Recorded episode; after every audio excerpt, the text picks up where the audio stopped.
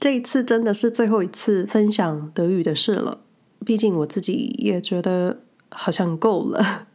学习语言就是这么回事吧，而且不是通过考试就会变身成母语人士。当然，我自己更想要哆啦 A 梦的翻译年糕。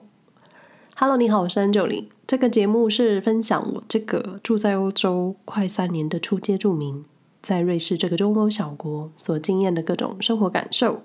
语言的学习也是我生活的一部分。当然，这个话题的共鸣度。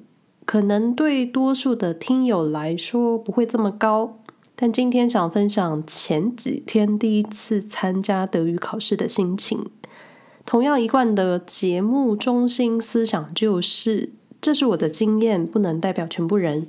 同时，真的不要直接就认为事情就是这样子，因为每一件事情都有一体两面。你光看美好的一面，可能等到收到黑暗面的时候，冲击就会更大。那原因是因为我还没来瑞士之前，对于瑞士都是美好的想象，倒也不是美好，就是不会太糟糕。所以深刻的体悟到，你所接收资讯的平台或是媒体给你的讯息，都是他们的立场。当然，我这个人这么主观，所以内容多数都是我的立场。希望大家不要认为我所说的就是这样，因为瑞士跟很多事情一样，都有很多面，有好的坏的。那我觉得有兴趣了解的朋友都需要多认识一下。最重要的是，如果我在客观的事实陈述有误，真的请私讯纠正我，我会非常感激。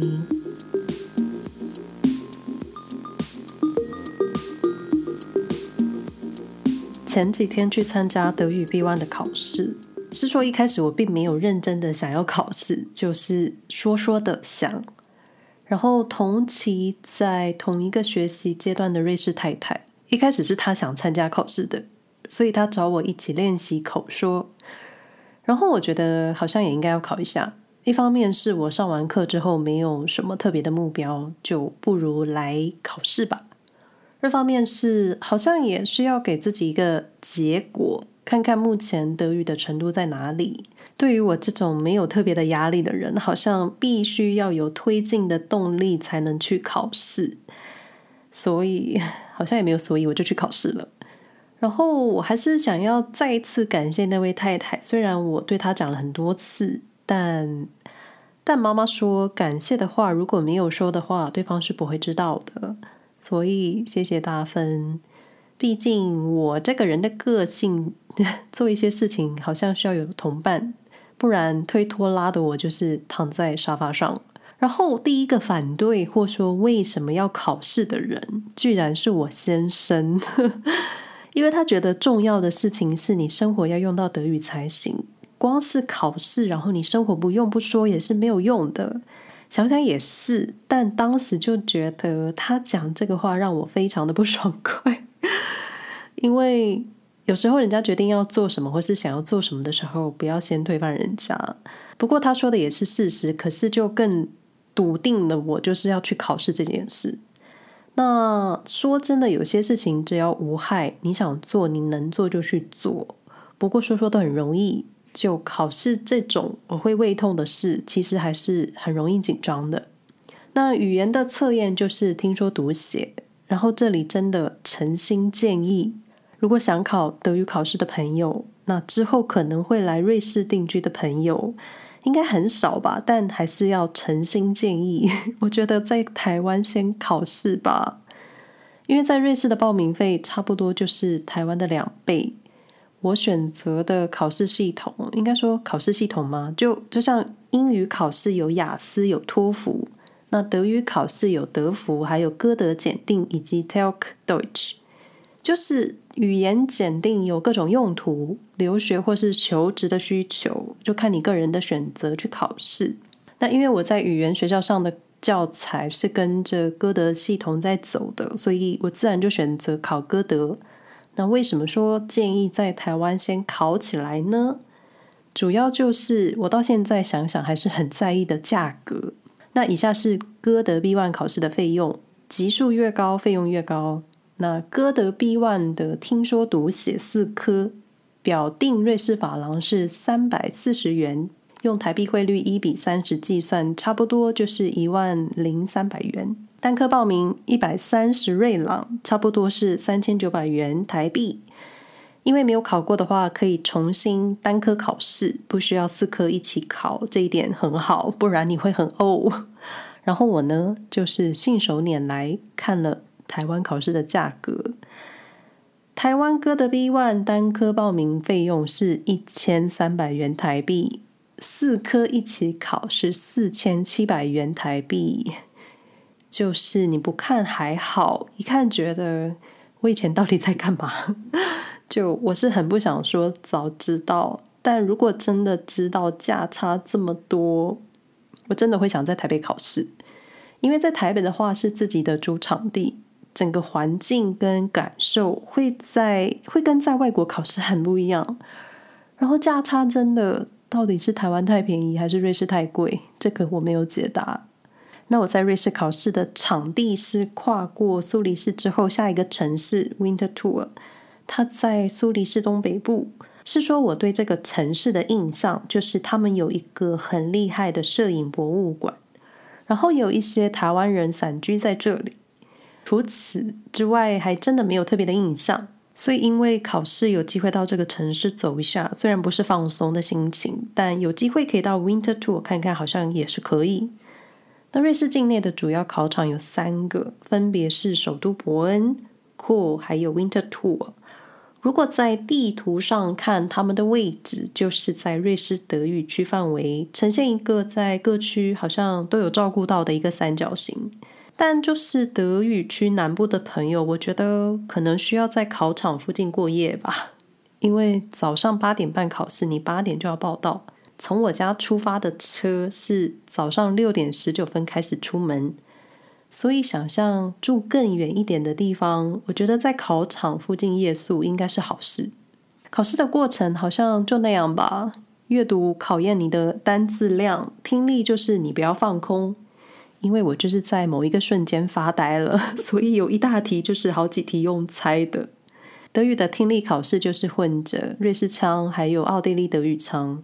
其实这个两个腔调听久了可以分辨出来，因为我们家是讲 h o c h d e u t c h 的，所以对瑞士腔，我觉得我还是稍微可以分辨出来。写作就是一般一直练习，然后一起考试的太太，她比我早一个月考试。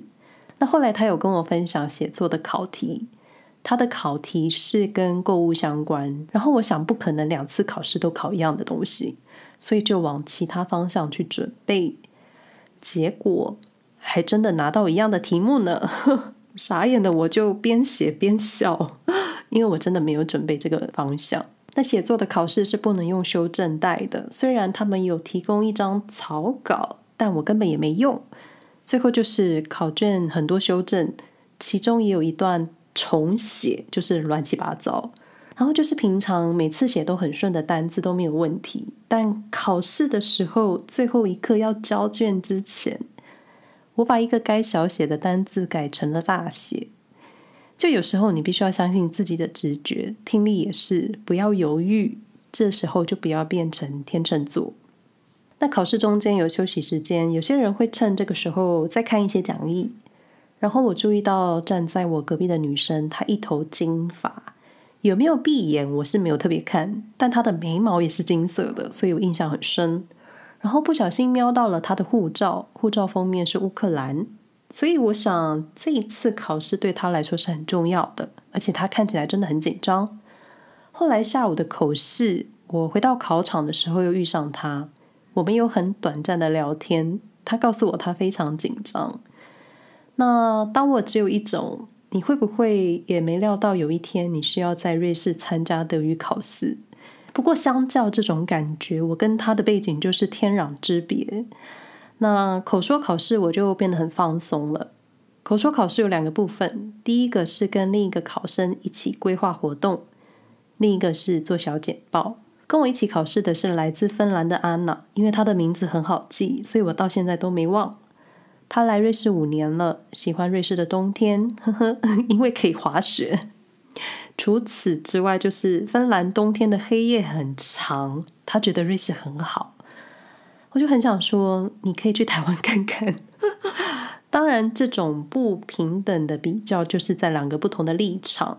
那当我觉得瑞士冬天太冷太黑的时候，北方人就觉得还好，很棒。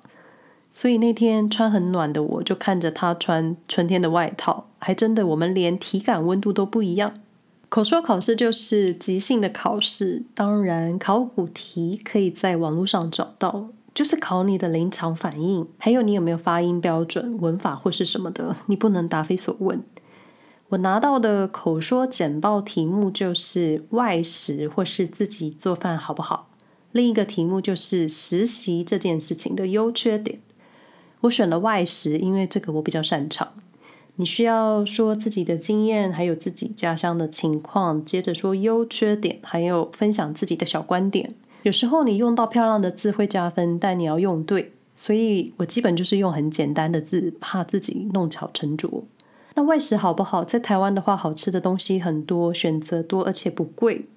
主要可能就是不健康，因为你不知道店家的食材，还有他们用的油。我觉得油的好坏真的很重要诶，在叫外卖这件事情，我在台北的情况发生的比较少，但我自己不做饭，所以我就说，所以我就说，因为我住在市中心，所以吃东西很方便。我是真的从来不做饭的，而且当我笑着说我过去从不下厨的时候，但在瑞士我必须做饭。考官都笑了，就我觉得我回答得很放松，最后真的是当做在聊天，在讲话。但台湾好吃的东西真的很多啊。那另一个考生问我最喜欢的食物是什么的时候，我不加思索的说火锅，然后我自己还要解释火锅怎么吃。后来觉得应该要选简单一点的说，因为如果你解释错的话，搞不好会被扣分。就算了，我就是要推广火锅。最后说一下考完试的心情，是说八辈子也没想到要学德语，考完之后就觉得，哼，自己原来也可以沟通，就觉得考试的好处就是逼自己去练习，然后就会更进步。当然这句话也是太太说的，但真真切切是自己可以感受到自己的进步。熟能生巧，还真的是你需要先练习，你才能熟，熟了再慢慢修改进步。然后我在一本书看到一句话：当你觉得紧张的时候，不要想成我很紧张，你要想成我很兴奋，感觉应该就会好多了。因为我是一个很容易紧张的人，但越大的事，我的反应就越冷静。可能是想用冷静盖过紧张，但当我真的想成很兴奋的时候，我就是会太兴奋，自己都觉得很好笑。结论就是，如果你紧张，就想成兴奋。如果未来想要在瑞士德语区生活，先在台湾通过考试吧。不是啊，这应该就是最后一次聊跟德语相关的事了。这个真的不是德语教学，也不是考试攻略的节目。我的经验也是我的，不能代表其他学德语的人。希望你们都平安。我下回会聊聊瑞士的。拜拜。